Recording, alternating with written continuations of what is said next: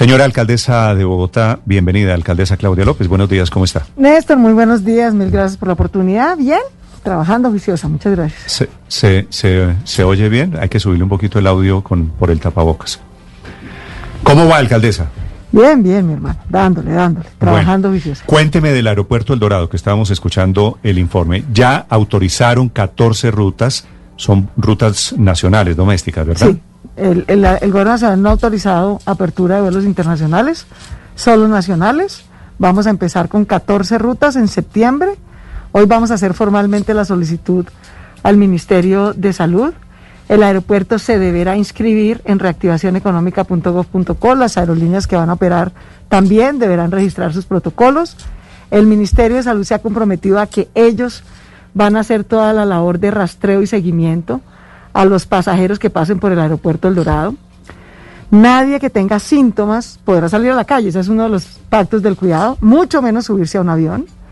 Todos los asintomáticos que tomen un avión y pasen por el aeropuerto, el Ministerio de Salud les hará seguimiento durante 10 días para verificar que no hayan desarrollado síntomas. En caso de que desarrollen síntomas, tendremos que hacer cerco epidemiológico. De manera que esos son, digamos, a grosso modo, los protocolos, más los protocolos en sitio, obviamente, del aeropuerto.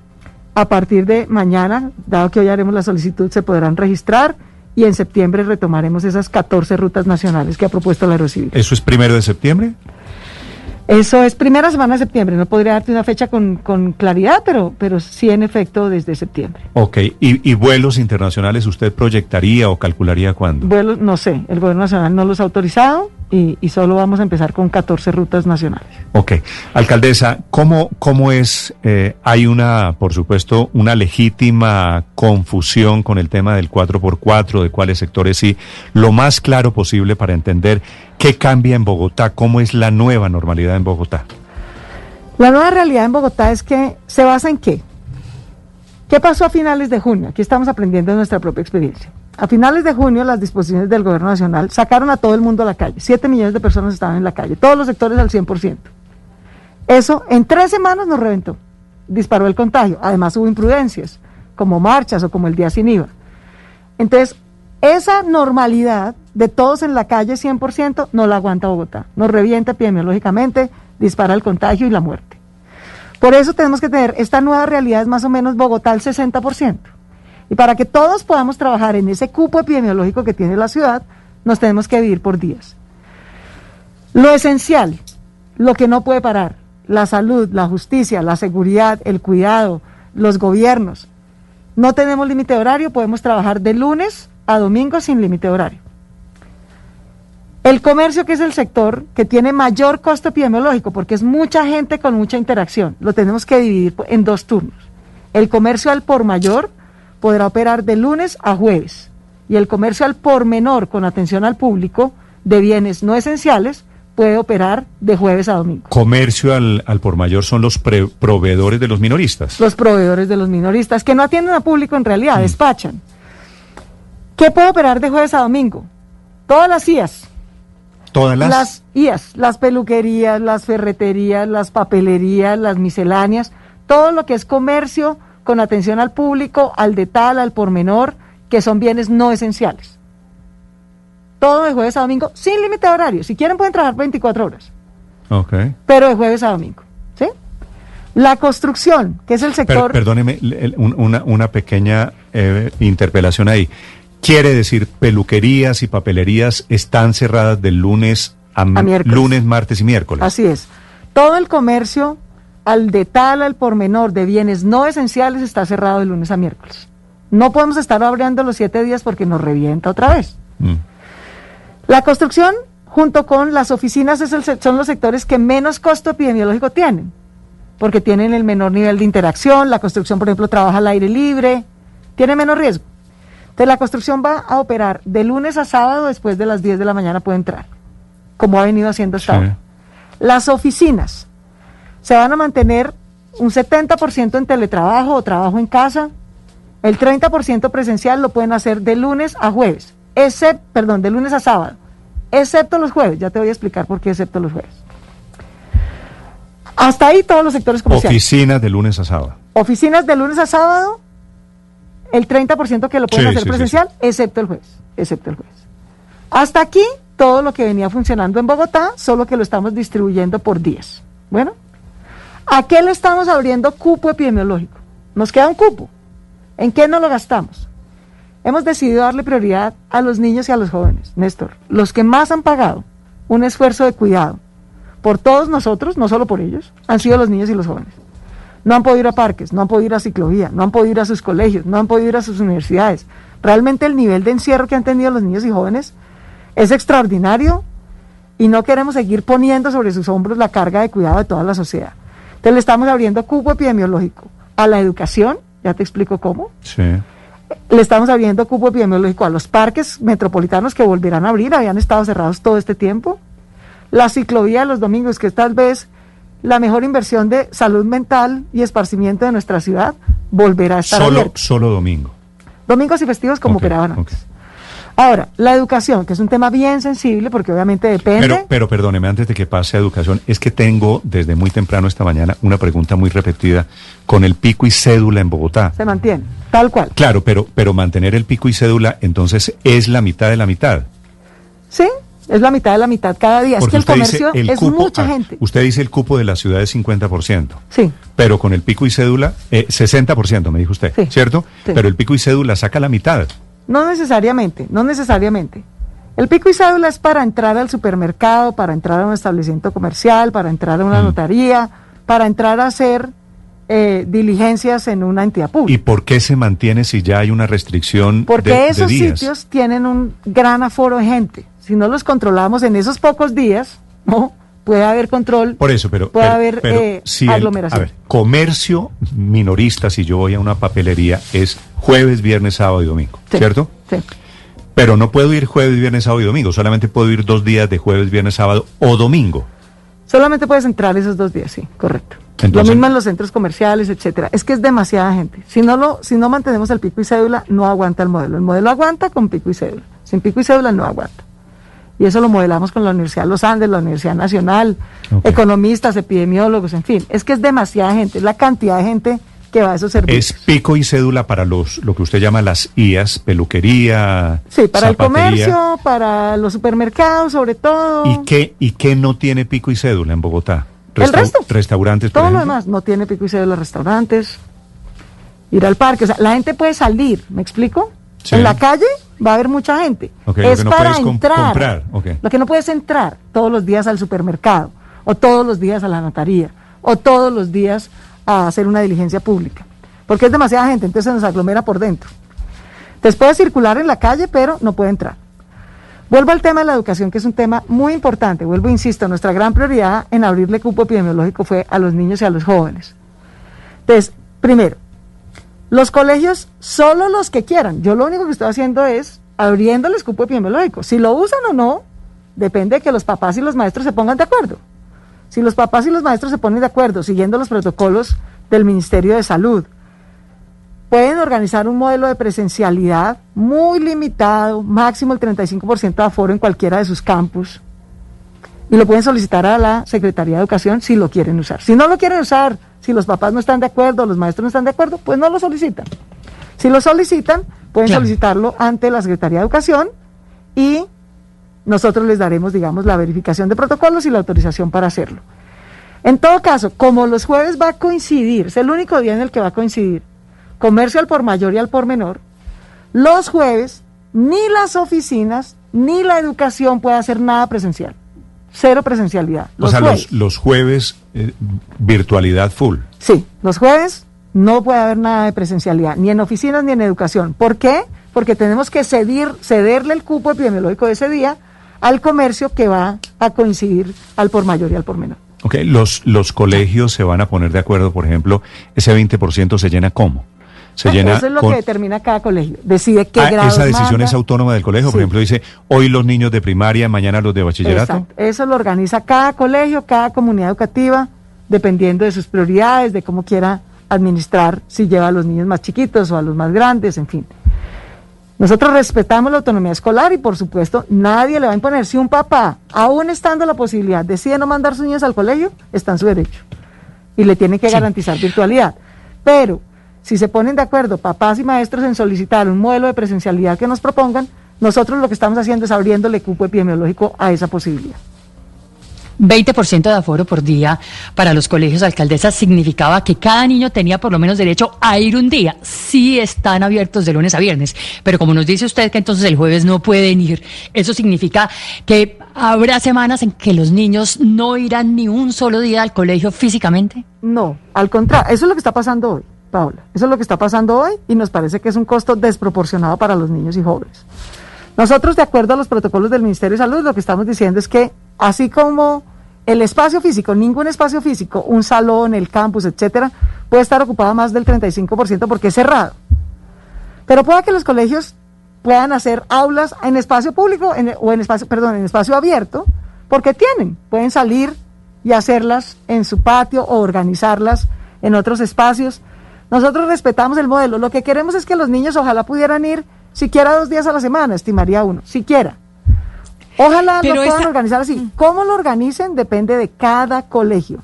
No seremos nosotros los que le impongamos a ningún colegio su modelo de semipresencialidad. Pero, pero, a usted, e, este tope de 20% es para que los colegios no estén muy llenos, porque habrá colegios que son muy grandes y que tienen muchos espacios y que podrían llevar a todos sus alumnos eh, sin problemas como de, distanciamiento. ¿Habrá alguna consideración eh, de ese sentido dependiendo de las infraestructuras de los colegios y demás? Luz María, por eso depende. Nosotros, digamos, insistimos en el tope del 35% de aforo de los espacios cerrados porque ese es el límite que tenemos por protocolo del Ministerio de Salud. Ahora, ¿cómo, ¿cómo lo haga cada colegio? Depende de su infraestructura, depende de los espacios abiertos que tenga, depende del acuerdo entre papás y maestros. Por eso en vez de especular y nosotros imponerle un modelo general, cada colegio nos puede proponer un modelo de gradualidad presencial por algunos días, excepto los jueves, y nosotros lo evaluamos y se lo avalamos o no. Pero el límite va a seguir siendo 20% porque... ¿por el límite es el 35% en los espacios cerrados. Ah, eso le iba a preguntar. ¿Los colegios podrían llegar hasta el 35%? Como cualquier espacio cerrado. Mira que todos los espacios cerrados tienen límite de aforo del 35%. ¿sí? Los salones o las zonas comunes de los colegios también, también tienen ese límite, pero dentro de ese límite de aforo pueden decidir cuántos niños llevan cada día, de qué grados, etcétera. Eso lo decidirán papás y maestros de cada colegio. Ah, ¿No lo proponen? Pero, es diferente, pero es diferente, es, diferente 35 a 20%. 35 es un poquito más de la tercera parte de los niños eventualmente un día en el colegio. Correcto. Eso en realidad lo proponen los papás y los maestros, quiero insistir. Nosotros no, no, no nos vamos a meter en esos detalles, simplemente cada colegio que quiera. Nosotros lo que estamos abriendo es la posibilidad. Si nosotros, por ejemplo, permitiéramos otras actividades al 100%, no podría tener cupo epidemiológico en los colegios. Lo que estamos justamente es todos sacrificando un poquito para que la ciclovía, los parques, los colegios y las universidades tengan un espacio. ¿Por qué? Porque los niños y los jóvenes son los que han pagado el mayor costo en este tiempo. Alcaldesa, ¿hay algún límite de edad para esa reactivación de colegios? Quiere decir, desde los más pequeñitos podrían estar habilitados jardines infantiles para el regreso a una alternancia? Sí, no hay límite de edad. ¿Cómo van a funcionar las universidades? con el mismo modelo, 35% máximo de aforo en espacio cerrado? Correcto, y cada universidad nos puede proponer su modelo, lo evaluamos con la universidad y lo autorizamos. Alcaldesa, ¿usted ha hablado con, con el sindicato de los maestros, con FECODE, porque ellos estaban, eh, voy a utilizar la palabra un poquito beligerantes, diciendo que no se iban a arriesgar, que todavía no era la, el modelo de alternancia lo mejor? Más que el modelo de alternancia, nosotros no estamos proponiendo un modelo de alternancia. Nosotros simplemente estamos abriéndole la posibilidad de cupo epidemiológico a la educación, porque nos parece que no podemos sacrificar 100% todo el año a los niños. Ahora, yo he hablado, yo hablé con el presidente FECODE, nuestra secretaria de Comunicación, de Educación ha estado todo el tiempo discutiendo con la ADE. Yo sé que ellos tienen preocupaciones, que preferirían no hacerlo, que les preocupan los riesgos de comorbilidades de los maestros, etcétera. Nosotros no vamos a hacer nada ni en contra ni a pesar de los maestros y los papás, nada. Vamos a seguir conversando con ellos y si encontramos que hay una posibilidad que nos pongamos de acuerdo con todos los cuidados para poderlo hacer en colegios públicos, el cupo está abierto. Si se usa o no, depende del acuerdo de papás y maestros. Mm. Alcaldesa, ¿qué pasó? ¿Cuál es la cifra buena que permite dar este paso? Pues pasó que todos los sacrificios que hemos hecho valieron la pena. Nosotros eh, tenemos una evaluación hecha por nosotros y una evaluación independiente hecha por la Universidad de los Andes, la Universidad de Ibagué, la Universidad de Northwestern, que evaluó si las cuarentenas por localidades sirvieron o no sirvieron. Y todas las evaluaciones coinciden en que sirvieron, bajaron la velocidad del contagio, bajaron el crecimiento del número de casos diarios, bajaron la ocupación de UCI. Tú te acordarás que llegó un día en el que estuvimos casi al 94% de UCIs. Hoy vamos en el 78. Y la tendencia va hacia la baja, de manera que, como lo anunciamos desde julio, julio y agosto serían los meses para pasar el primer pico de la pandemia. En efecto, lo pasamos de una manera bastante razonable. En estos meses Bogotá hubiera podido tener 40 mil fallecidos por coronavirus. Eso hubiera sido una tragedia. Tenemos 5 mil y nos duele mucho cada uno, pero no son 40 mil. Y nunca colapsó el sistema hospitalario y todo el que necesitó una unidad de cuidado intensivo la encontró. ¿Por qué lo hacemos ahora? Porque como lo dijimos cuando empezamos en julio, y en efecto afortunadamente así ocurrió, ya empezó a bajar la velocidad, los casos positivos, la positividad, la ocupación hospitalaria y la ocupación de UCI. En la medida en que ya empezamos a bajar el pico, entonces ahora podemos entrar en esta nueva realidad, que en ningún caso quiere decir bajar la guardia ni relajar las medidas de autocuidado, sino asumir la responsabilidad de cuidarnos individual y colectivamente, cumpliendo los horarios, los turnos, las medidas de autocuidado para que esta realidad funcione. Técnicamente, por las cifras que usted maneja y que estudia todos los días, ¿ya pasamos el pico? ¿Ya comenzamos a bajar? Ya empezamos a bajar. Mira, te doy la cifra, digamos, porque hay muchas cifras aquí que dependen del número de pruebas que uno haga, o sea, de muchas cosas, pero hay una cifra que es ineludible, que es mm. el número de fallecidos. Ayer Bogotá tuvo el menor número de fallecidos desde junio. 57 fallecidos tuvimos reportados ayer. En el pico, hace tres semanas, a finales de julio, tuvimos el doble de esa cifra al día. Sí, pero le, pregunto porque los casos de contagiados no han bajado mucho. Ayer estuvimos también por encima de los 10.000 que hubo en Colombia, el cuarenta y pico por ciento están en Bogotá, estamos sobre Y van a seguir estando en Bogotá. Y van a, seguir estando en Bogotá. ¿Es más importante la cifra de muertos que de contagiados? Sin duda, es mucho más importante porque los fallecidos los hayamos identificado o no. O sea, los contagiados son los que identificamos por prueba. ¿De acuerdo? Mm. Eso siempre tiene un sesgo y es que pues uno nunca sabe si está haciendo el número de pruebas que necesita para identificar a los contagiados. Pero los identifique o no, si se contagian y se, y se agravan, terminan en hospital, en UCI o falleciendo. Entonces, lo más importante, la, la, evidencia más escueta y verídica de cómo va la pandemia es el nivel de, el número de personas que están entrando a hospitalización, a UCI y a fallecimiento. Y ese, esos tres indicadores llevan dos semanas con tendencia a la baja. Esperamos, ¿por qué no levantamos la cuarentena la semana pasada? Porque no estábamos seguros de si se iba a consolidar la tendencia a la baja. Necesitábamos asegurarnos de que por lo menos durante más de ocho días esa baja fuera sistemática.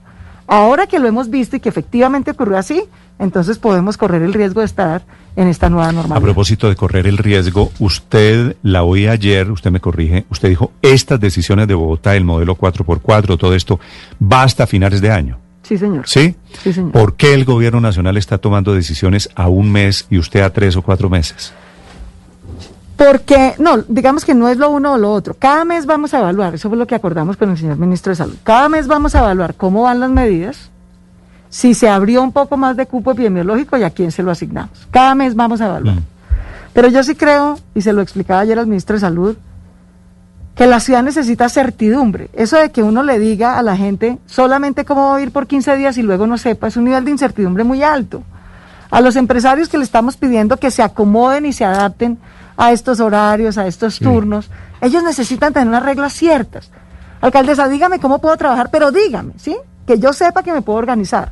Entonces, por eso no queremos dar estas reglas para cada 15 días. Estas son las reglas mínimas. Así es lo mínimo que va a operar Bogotá a diciembre.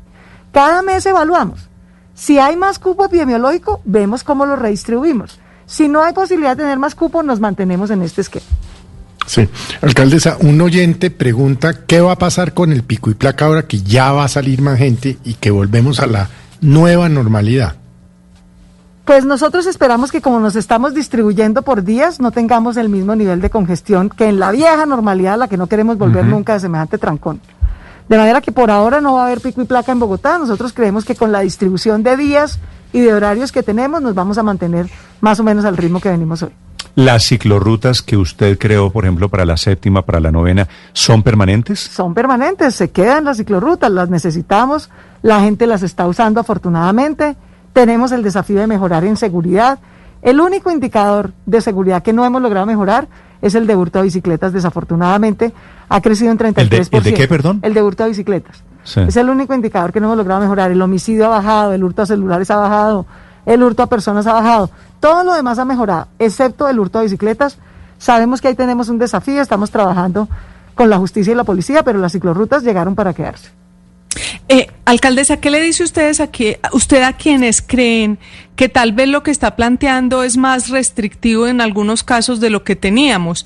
Por ejemplo, en el transcurso de esta entrevista nos han escrito varios oyentes. Unos del sector inmobiliario dicen, teníamos toda la semana de trabajo y ahora nos encierra cuatro días. Algunos de peluquerías y papelerías dicen, nos pone cuatro días, pero con pico y cédula pues queda reducido a dos, así tampoco podemos funcionar. ¿Qué mensaje les manda usted a ellos y si considera que sí hay una restricción fuerte en la, en, la propuesta que ustedes nos está haciendo. Restricción hay porque si volvemos a salir todos como a finales de junio, quieren que repitamos la historia, les voy a contar cómo fue la normalidad de junio. La normalidad de junio fue que por todas estas presiones y lobbies, el presidente accedió a sacar a todos los sectores al 100%. En tres semanas nos reventamos. A las tres semanas nos tocó volver a hacer cuarentena por localidades. Entonces, esa realidad no la aguanta el cupo epidemiológico de la ciudad. No la aguanta termina produciendo 5.000 fallecidos en mes y medio. Eso fue lo que pasó. Bogotá tenía 700 fallecidos hasta junio. Hoy tenemos un poco más de 5.000. O sea, esa realidad no la aguanta el cupo epidemiológico de la ciudad mientras haya coronavirus. Entonces tenemos que aceptar esa realidad y ajustarnos y adaptarnos. Nadie va a funcionar al 100% excepto los servicios esenciales que no puede parar.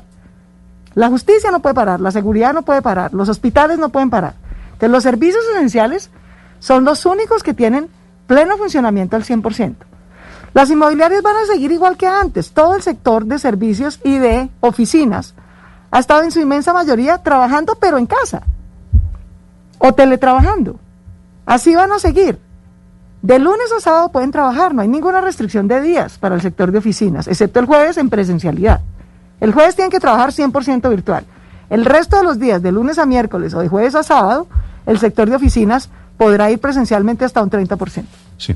Alcaldesa, a propósito de presiones, a usted le comenzaron a organizar la semana pasada, antepasada tal vez, una cantidad de marchas y de protestas.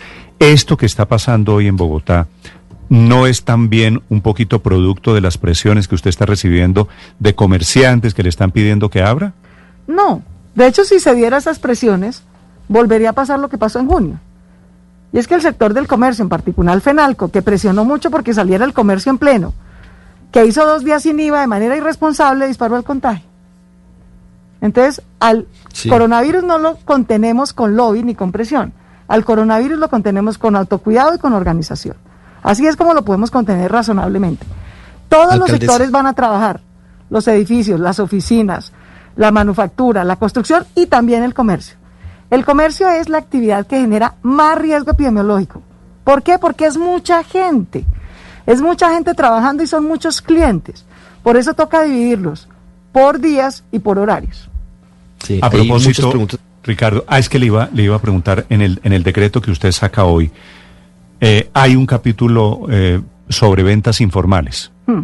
¿Se crean unos mecanismos y se crean unas zonas para autorizar las ventas informales? No, realmente se mantienen las medidas que hemos venido haciendo. El comercio informal, hay una correlación directa entre comercio formal e informal. Donde hay comercio formal, hay comercio informal. De hecho, muchas veces, a veces, hacen trampa. Los comerciantes formales son los mismos que ponen un puesto informal al frente en espacio público para evadir impuestos. De manera que necesitamos que todos se organicen. Nosotros hemos venido, hay 22 zonas de comercio popular informal, grandes en Bogotá. San Victorino, la séptima, el 20 de julio, los Luceros, en fin, hay 22, la Gaitana en Suba. Nosotros todo este tiempo hemos venido haciendo acuerdos de distanciamiento, de señalización, de lavado de manos, de uso del tapabocas con los vendedores informales. Ellos son una realidad de nuestra ciudad, es una forma de trabajo digna que nosotros respetamos, pero ellos también tienen que contribuir a este esquema de cuidado. Pero, pero, por ejemplo, estoy viendo aquí el borrador de decreto alcaldesa, dice carrera 13 se autoriza entre las 53 y 45, ¿no? En unos días, ¿cómo van a ser? Eh, ¿Hay un acuerdo con los vendedores informales para cumplir todo esto, por ejemplo? Sí, los estamos haciendo, los hemos venido haciendo todo este tiempo, pero no, como no podemos, te, te pongo un ejemplo clásico. Sí. San Victorino va a estar cerrado de lunes a miércoles. Entonces, de lunes a miércoles, ni hay comercios, ni hay vendedores informales sobre la plaza de San Victorino. Hay restricción al ingreso a ese sitio, ¿sí? Para que se cumpla, digamos, el acuerdo. Cuando están funcionando de jueves a domingo, hay un acuerdo también para que hablan en los horarios, pero también para que haya distanciamiento entre los vendedores informales y entre todos se ayuden a cuidar. No es fácil. ¿No? no es fácil estos acuerdos entre formales e informales, pero son indispensables y a eso es a lo que nos referimos.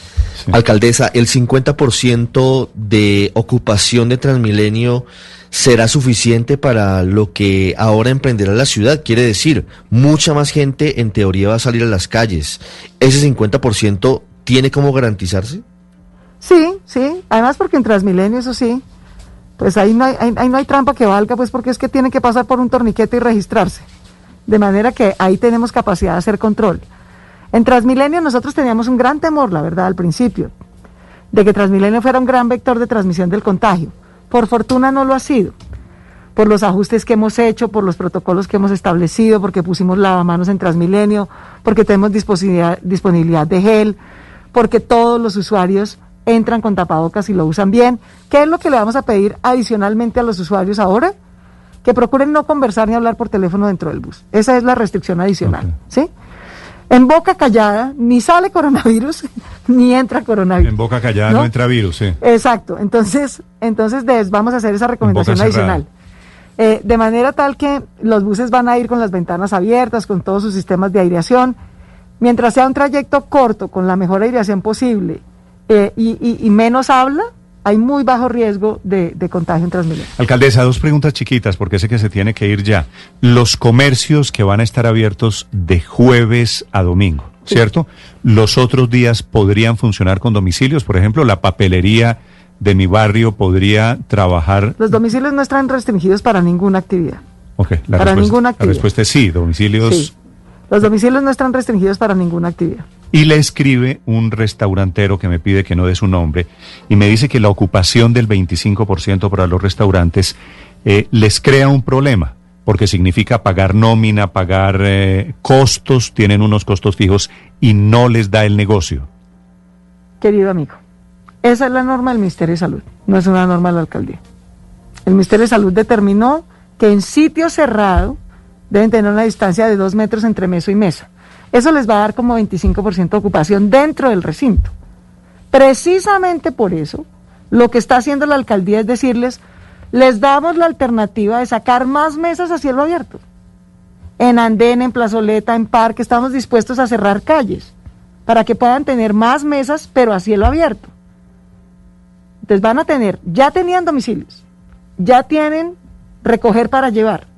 Ahora les estamos habilitando la posibilidad de atención en mesa. Mm. Estamos dispuestos a cerrar parques, andenes, calles para que puedan funcionar, pero con los protocolos de bioseguridad. Ok.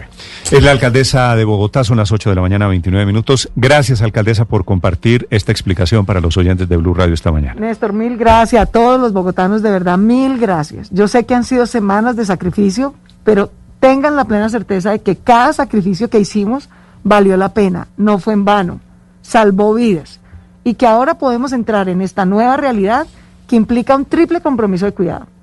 Los empresarios tendrán que cumplir sus horarios y no hacer trampa. Los ciudadanos tendrán que mantener todas las medidas de autocuidado y nosotros, desde lo público, tendremos que mantener el aislamiento, la toma de pruebas, el cuidado con las EPS a las personas que tienen comorbilidades. Si todos hacemos nuestra parte del cuidado, esto funciona. ¿Por qué? Si alguien incumple, todos fracasamos. ¿Por qué insiste usted tanto en que los empresarios no hagan trampa? En que nadie haga trampa, mi hermano. Si un ciudadano sale a la calle y decide que está cansado del tapabocas y no lo usa, está haciendo trampa al cuidado colectivo. Si nosotros desde lo público no hacemos con las EPS el cuidado de las personas que tienen comorbilidades, estamos haciéndole trampa al modelo y fracasaríamos.